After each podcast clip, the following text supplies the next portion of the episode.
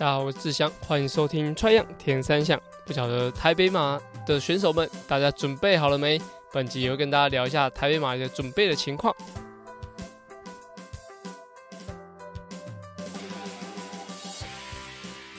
穿样田三项主要在分享台湾及国际上铁人三项资讯。希望在节目里让大家知道，其实铁人三项没有这么困难，用对方法，人人都可以成为铁人。如果你在节目里听到对你自己有帮助的知识，吸收到不一样的观念，节目也开启赞助方案，可以每个月订阅象征五十一点五公里的五十一元，支持节目持续更新。赞助连结可以点选节目资讯栏。我，上次的节目跟大家聊到，就是我准备普悠马的状态。那在这个准准备普悠玛状态，其实。在之前我的训练，其实我其实以前呢，我都是跟跟自己的选手讲说，就是自己配合的选手讲说，诶、欸，你要忘记以前的训练模式啊，你要用现在身体的情况啊。这一点呢，其实我自己心里是没有，就是没有做得很好的。就是我之前只要开始准备，我可能就是很少打有氧。然后大部分都是直接开始做阈值的强度啊，像 SST Sweet Spot Training 这样子。然后在训练的时候，其实就是会初期会觉得很辛苦，但是呃后后面会适应。但是比赛可能状况又应该说准备的情况又有点起起伏伏啦。所以我自己的备赛情况，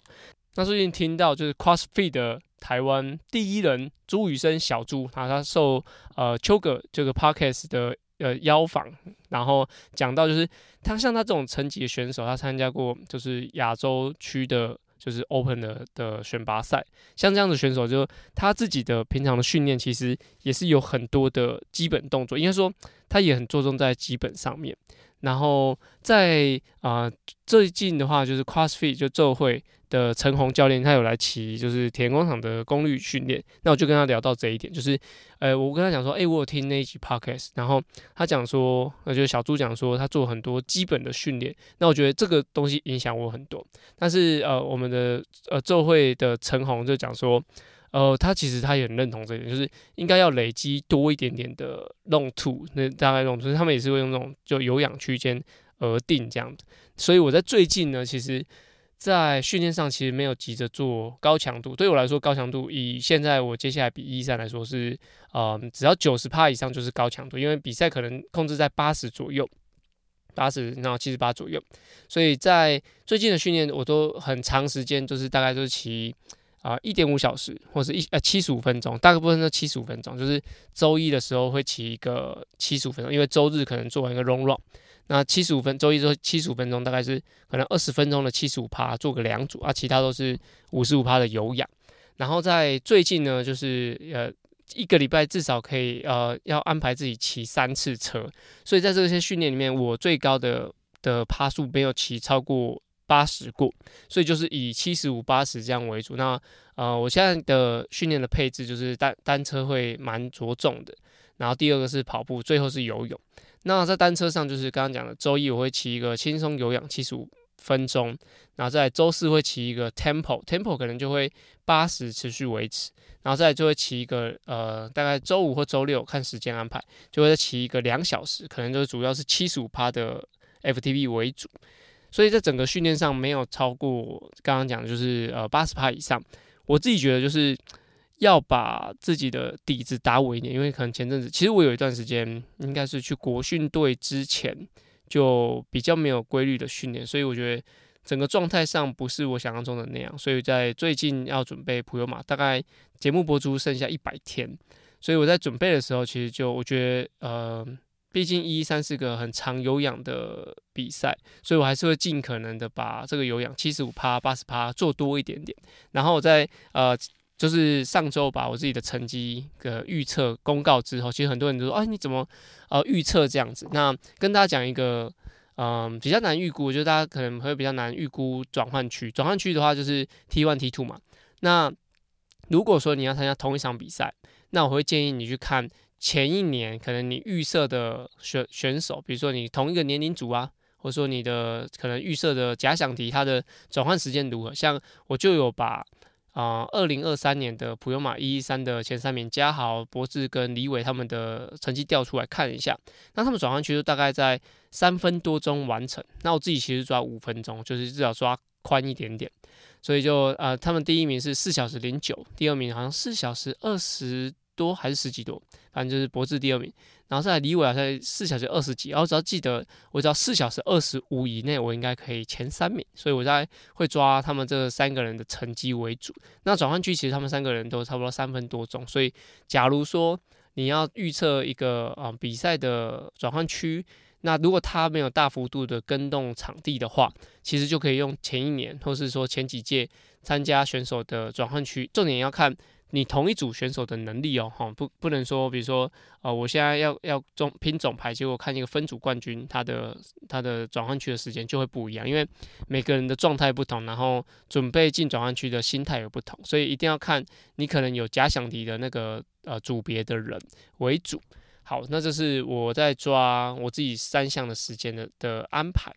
那我在总总共刷四小时二呃四小时二十五吧，也算是我的 PB。我上次跟大家讲我的最最佳是四小时二十六，结果我成绩回去看了一下，我的成绩其实是四小时二十八。好，所以说其实我的四二八才是我的 PB。那这次要定四二五是我的，我觉得至少要达到这个能力。然后在成绩出来，我的预测成绩出来之后，然后就在周一的时候遇到团军在跑步，团军就说：“诶、”你的那个成绩，我们来拼一下，他要比二二六，然后哎、我的成绩除以二，如果你输我，你要请我吃饭。好，他大概是这个口啊，不是，他是他的口气是，哎、你的成绩如果除以二，然后的话，那我哎、你就要请我输我的话，请我吃饭。好，声音比较，他声音比较扁。好，反正就是他跟跟我这样讲。那我跟大家讲一点，就是如果说你有一样这样子坏朋友，就是一样要跟你拼二二六跟一一三成绩。千万先不要答应他，好，我就没有先答应他。我就跟他说，那你要比多少？那他他是有一个盘算呐，他这我就不我这不在节目里面透露，反正有个盘算。那我想说，那我们不要比，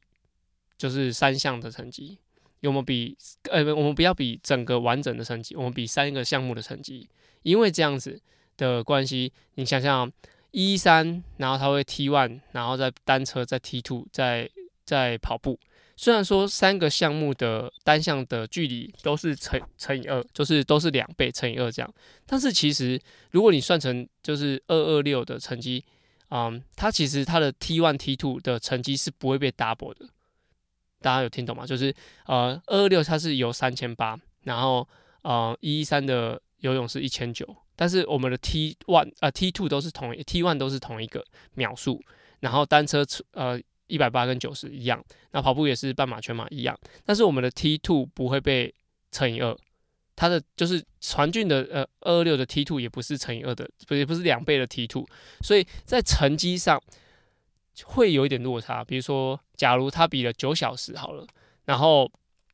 我用我比四小时三十，但是其实我的四小时三十除以二嘛，他说啊，应该说他的。他的二二六成绩是假如九个小时，那除以二是四小时三十，但其实这个除以二实际也把 T one 的时间跟 T two 的时间除以二，所以我这样下跟他下去比的话，其实会相对吃亏，尤其他的三项的能力那么好，所以我刚才讲说你一定要比单项，所以你假如一样有坏朋友跟你说，哎、我跟你比，然后你们能力差不多，你跟你比就是你二二六时间除以二，呃，我二二六时间除以二，然后跟你比的话，千万先不要答应他。好，因为你的 T one T two 的时间不会被除以二。好，这这这一点就是，如果你要下赌盘的朋友们，你要记得这一点，就是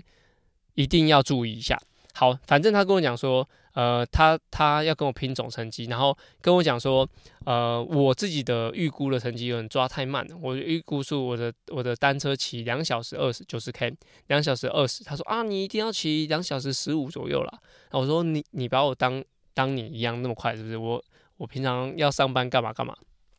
然后我就说我抓四小时二十五，他说呃太慢了，你抓四小时十五了。我觉得他都用他三小时五十几分的的能力在那边看我的描述这样，所以遇到这种坏朋友也千万就先不要上他当这样子。所以就啊、这是我在准备备赛的时候的一些心情哈，就是呃目前练到现在还 OK。那我就是中间有一个就是周三的时候，就是大家听到节目的前一天晚上。那我就把我的就是上，就是我一个周三跑友是晚上七点到晚上九点，那结束之后自己再游一个一千公尺，一千公尺听起来就是好像很少，但其实这这已经是我应该是东山河之后游的最长的距离，就是基本上没什么练游泳。好，反正就是多多多抓了非常多的时间去做训练，这样，所以就希望接下来准备都很顺利。那我也会在我的 IG 每一次的训练都会把它 PO 出来，然后把它用在一个动态的精选里面。也许大家可以回去看我到底怎么练啊，然后我的每周的课表是如何这样。那就是我在准备普悠玛的状态。好，在开头的时候跟大家讲到，就是其实最主要这一周是台北马的比赛嘛。那我这一次我是三一五小队哦，讲三一五小队都有点压力，就是我是。全马三小时十五哦，哦，不是全马用三小三分十五在配速哈，这差非常非常的多。那这次三一五小队主要是延续了去年，就是我们在三三零小队，就是当时有蛮多有好几位的跑友一起参加，然后很可惜就是原本在三一五小队有应该有七位的成员。结果呃有两位像 Paul 跟胡歌，还有 Jerry 都受伤，相继摔车或是有的受伤，这样就是最后的队伍就是原本只剩下我跟华哥还有 Ian，原本三个，然后后来我在动态写说我有要我要跑三小时十五，那就有呃新组的小毛，还有北风团的呃左哥，就是。一起啊，听到我这个，应该说左哥是我去邀请他，那小毛是看到我的动态，那我们就把一起加到群组里面。就三一五小队目前是五个人，希望可以去突破那个成绩。那以去年的比较，就是三小时三十分，其实要进步到三小时五，就是一个正规训练的人，我觉得一年，除非是完全没有训练的人，一年要突破三小时五，我觉得十五分钟其实是蛮巨大。就是从去年的配速是五分数嘛。然后到今年是四小时三十七分，我觉得这个难度其实是有的。就是我自己在跑到可能三十 K 的时候，就觉得这个累感跟去年差蛮多。虽然说我在去年跑、呃、五分数的时候，其实到后面其实我是抽筋的，就是不晓得是因为跑太久，还是说那个速度其实不适合我，所以跑起来其实是有点不舒服的。但是今年的就是要调整成四小时呃四分三十七秒。呃，比较快，不晓得我这个最后的身体状况如何，但是就以目前的配速感来说，啊，伊恩跟华哥应该是没问题，就是要要跑三小时十五，应该是没问题。所以在啊训练上，其实前几周我们也做了一个三十 K 的大量，然后还上周十五 K 的呃比赛模拟，目前都觉得还 OK。那以目前台北马的天气来说，就是蛮虽小，就是可能周六周日会下雨。那但是有个好处是，至少天气是可能十一到十四度，就是比较凉一点点。但是下雨就是很阿杂，就是虽然说我是一个就是风雨无阻训练跑步训练的人，但是我觉得如果是遇到这种就是比较大场面哦，就是台北马啊，当我们准备了可能三四个月要要破 PV 的时候，那遇到了下雨跟比较冷的天气啊，比较冷是助攻啊，但是下雨我觉得相对是主攻，因为。啊，下雨的话，你在准备的时候，其实身体的温度就比较需要特别的照顾，就可能你可以穿雨衣在就赛前的时候先穿着，然后到开跑之后，身体跑暖了之后，再把你的雨衣脱掉，其实这样子都会比较好一点点，然后可以丢到对丢在水站啊，或是丢在旁边的就是热色回收区之类的。那这样子的准备，其实我觉得，呃，下雨的话就是脚会比较黏。如果说你们有在下雨天跑过操场的话，一是可能操场会积水啦，然后二就是其实比较黏的状态下，你的速度会受影响，就是会变得比较慢。听起来，嗯，比较黏就比较慢，蛮正常。反正就是你会秒数是会受影响，然后，嗯、在服装上也很难穿搭，就是你要戴帽子，还是说你要啊、戴手套，还是你要怎么样搭配，其实都不是那么好。去衡量，就是你要怎么穿你的装备的。然后在补给上面，其实，嗯、呃，也是很大的考验。就是我我上一届，其实我应该说我自己的身体的状况不是那么的优，所以在啊、有时候比较一点点疲劳的时候。然后我吃咖啡因的的的话，我会变得更想睡觉。平常喝咖啡就有那种情况，所以我上次在台北马的时候，其实我中途我印象中我吃了两颗咖啡因的錠，就是 On 的，呃，不是 Race On，Race On 不是 On，On 是我平常赞助的鞋子，Race On，Race On 的就是咖啡因錠。我记得我印象中我比赛吃了两颗，结果我还是一直非常想睡觉，所以在身体的。了解上，我觉得补给的部分还是要依照自己的身呃身体的习惯为主。然后在啊跑马拉松，其实我觉得跑马拉松其实是一个蛮不方便的的的运动，就是它的时间很长，然后你又不能带太多东西，但是你又一定要呃要补充的食物或是呃补给品，你又带在身上。然后呃像那种台北马那种比较人多的时候，在跑跑进水站的时候，就是非常非常痛苦。我们在三三零小队的时候，其实就是啊、去年的时候，在每个水站我们都停下来喝，然后尽可能的我就是。拿一两杯水给身边的人，就是他们不用到水站的取水的位置，他们只要自己去跑，然后我拿水上去追他们，然后再分给大家喝这样就好。但是我们发现这样子的情况会让我们的配速受到很大的影响，所以在嗯今年的时候，我把呃这一个配速就是三呃四分三十七的配速是希望就是呃每五 K 然后在二点五 K 五 K 二点五 K。再补一次水，前面是这样，就是后面的话会，呃，队伍会比较散，也不要不会那么多人，跑起来应该会相对好一点点。但是我们有另外一个策略，就是我们要跑在配速列车前面，就是官方的配配速列车是由艾迪达他们处理的嘛。那去年的经验就是，如果是跑到路上，就是在应该说在赛道上的时候，配速列车他们都会并排在跑，所以至少三到四个人，那那就会挡到很多的，就是动线。然后另外一个最最除了说跑步的动线会被影响以外，第二个就是进补水站的时候会有非常多的人一起拿水。那我们就希望就是虽然我们是三一五小队，但是我们要跑在配速列车的前面，跑起来会比较舒服一点。然后这次我也会嗯把尽可能把补给品就是带自己的就好。去年的话我还多带，我记得我身上带了八包补给品，就是假如有人不行了，我可能要拿给他。结果。也没有也没有人跟我要，哦，我我我要给别人，别人也不需要，所以身上又带了很多补给品，这样，所以说跑起来蛮不舒服的。但今年我可能会把我的补给品给精简一点点，毕竟早十五分钟下班可以少吃一点点吧。然后大家应该也都训练有素，所以就我可能一样多带一条或两条，这样就好。然后其他都是留着我自己吃，所以在。服装上选择也会尽可能要找一个有口袋的裤子，然后有口袋的，就是号码带、号码带这样子，这样去安排我的台北马。那这是我第三次要跑马拉松，其实我觉得有一点点小抗拒马拉松，就是以自己要准备来说是有点小抗拒。但是我们微碰影田工厂的。Danny 教练倒是乐在其中，他这次要目标跑二五零以内，那他上一次是跑二五四，那其实他在最近的训练，他觉得应该是没什么问题，所以我就其实我觉得我蛮期待他的的训练的情况。那其实在，在呃最近的训练，我觉得尤其是耐力运动，就是我其实不太不是不是很喜欢讲科学化。我只能讲说，就是至少大家方法比较呃透明一点，就是像这样子的训练比较比较公开透明之后，我觉得像 Danny 啊，Danny 可能不是从国高中开始训练田径的选手，就是这样子也可以慢慢的一步一步，就是他可能是呃他他说他大大学是外文系的，然后后来自己玩运动，慢慢的挑战破三，破三成功，然后今年要跑二五零，这样是这样子的方式去进行比赛，会让我觉得就是。其实，呃，这样子的运动，其实它不是给，不是科班选手专属的，就是反正就是全民运动啦。然后，全民运动的的成绩里面，就大家都其实是对成绩非常非常要求。我觉得这种要求程度，让我以田山为就是呃工作的人来说是非常敬佩的，而且是。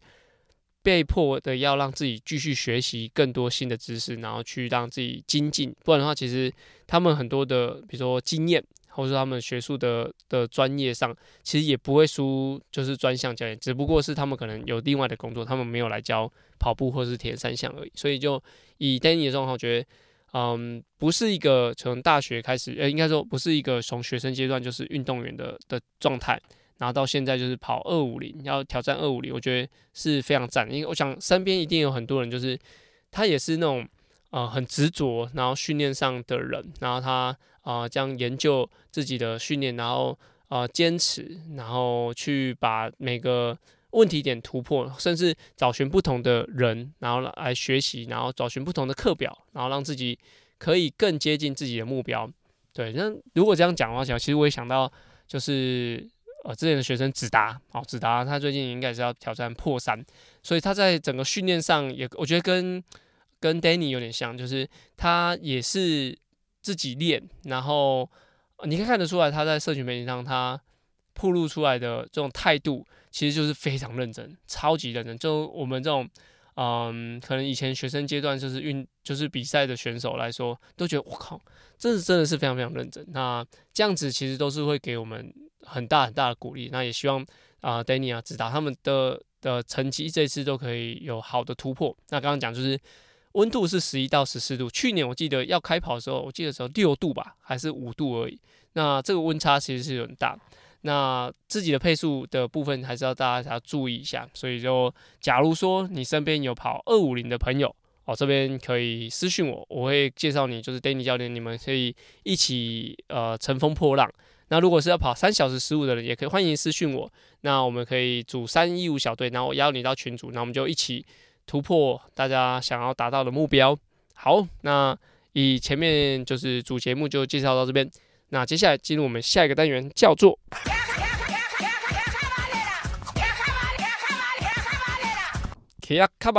卡卡班呢是在 Try Young EP 五十开始的新单元，主要卡卡班呢在节目里用来审视我自己现在练的方向到底对不对。有时候骑慢一点反而会有不一样的收获。而这个单元的灵感来自于教学，还有听众留言，所有问题都欢迎到 Apple Podcast 或我的 IG 或我的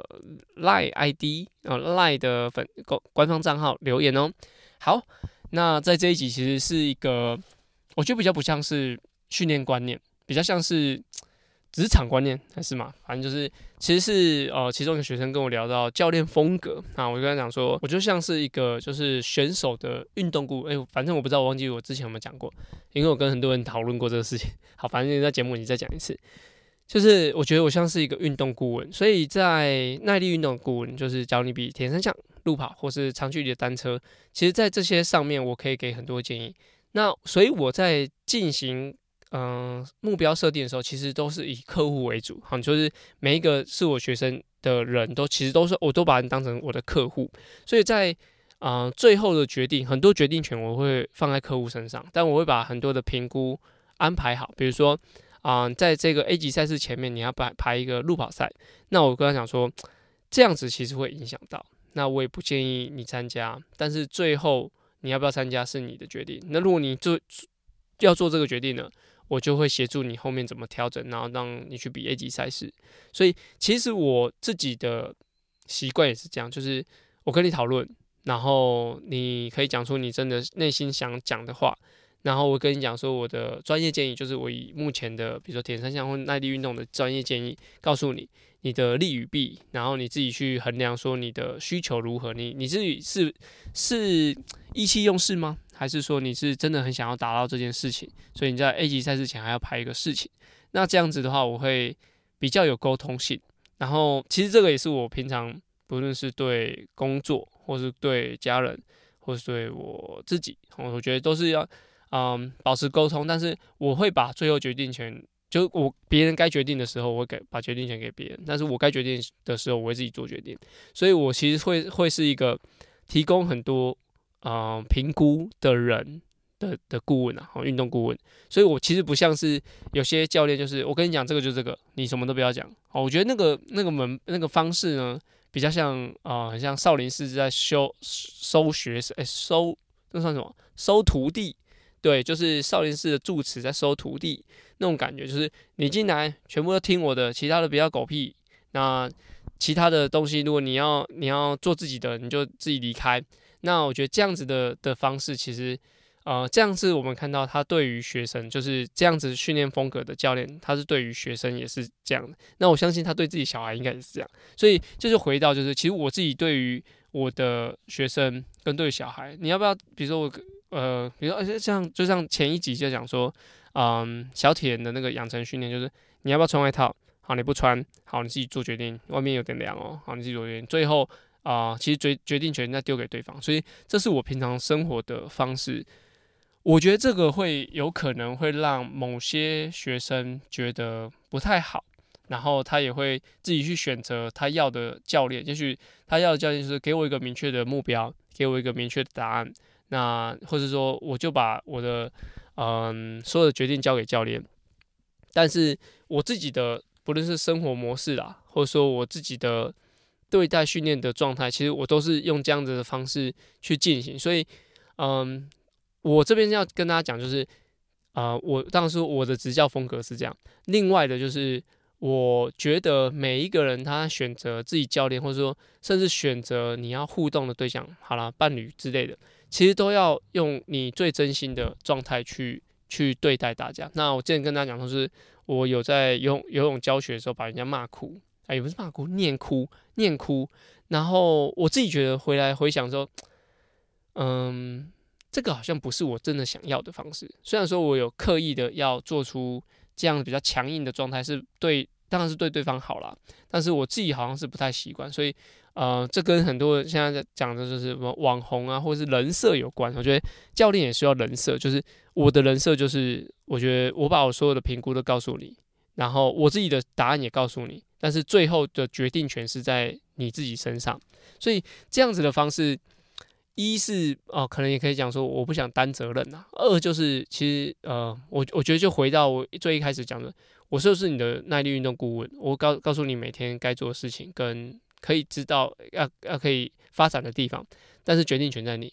那我也会呃有有很少数会跟你讲说，如果你不照着我做，我们就不要再。继续下去，我很少会有这样讲，但是，嗯、我觉得主要就是我也想做我自己。那如果你你也想要在做你自己的情况下，我们又配合，我觉得就是用这样的方式，就是，嗯，彼此都沟通，但是决定权回到你身上，或者你要听我的也可以。所以就我觉得，如果是你是一个。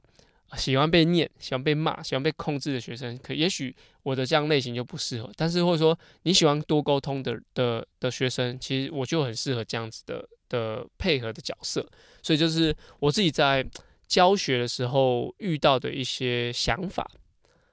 我就这样子有点像把我的缺点讲出来，但是我觉得没差。反正就是，嗯，你如果是要找一个教练，或者说其你要找一个。对象讲对象，我问要真有好，反正就是对呃，你你要找的是一个学生或是教练的话，其实我觉得个性很重要，就是他适合你，然后你也适合他，然后嗯，这样相处下来，彼此都是做自己，我觉得是最重要的。所以就这是我呃这一期凯克班比较不是什么训练观念，是倒是我觉得你如果真的找了教练的互动方式，或是其实有些人会去参加俱乐部。或是参加哦，基地教练其实也是这个方式啊，就是呃，你也是可以跟他沟通，然后反正跟我跟我刚刚讲一样，就是你是嗯、喜欢这样子互动的人，那就继续下去。我觉得这样才是会呃把彼此的专业度或彼此想要做的事情发挥到最大的。好，那就是本集的卡卡班的内容。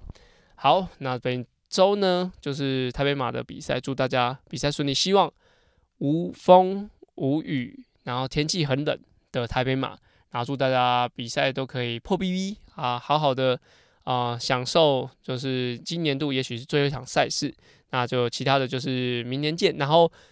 节目不节目会持续更新啊，啊，反正就是我的话，我就是休比完台北马就马上休个三五天，就要开始继续训练我的普悠马。那希望就普悠马的部分可以持续跟大家分享。那有什么问题都欢迎到 Apple Podcast 或我的 IG 留言。那有什么？想知道的也可以跟我说，那我就会在下期节目开开半天，或者之后节目整理好给大家。那我们就下周节目见喽，拜拜。